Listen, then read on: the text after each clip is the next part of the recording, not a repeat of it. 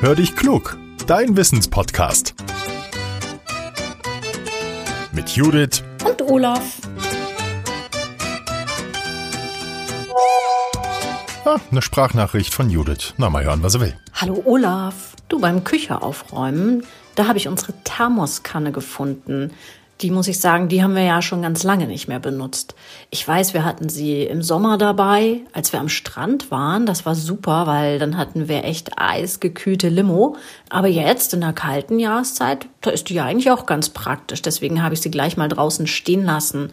Können wir ja heißen Tee reintun und Kaffee. Was ich mich dann aber gefragt habe, Olaf, wie funktioniert so eine Thermoskanne eigentlich? Hallo Judith, du Thermoskanne ist bei uns auch ein ganz wichtiges Thema, wenn wir unterwegs sind. Für Mama und Papa ein heißer Kaffee, das muss sein.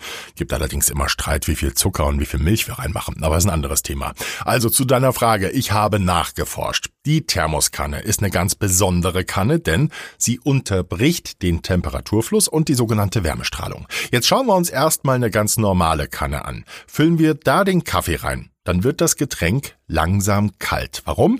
Der Kaffee erhitzt die Luft in der Umgebung und verliert dadurch selbst an Wärme.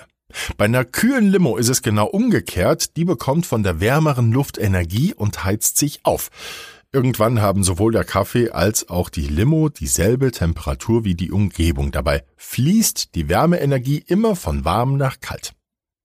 Die Thermoskanne die kann das verhindern. Die besteht aus zwei verspiegelten Flaschen. Wenn wir oben in die Öffnung mal reinschauen, dann können wir sehen, dass es spiegelt. Die beiden Flaschen sind durch ein, und das ist ganz wichtig, Vakuum voneinander getrennt, also durch einen Raum, in dem es weder festes noch flüssiges oder viel Luft gibt. Einfach Nichts ist da drin.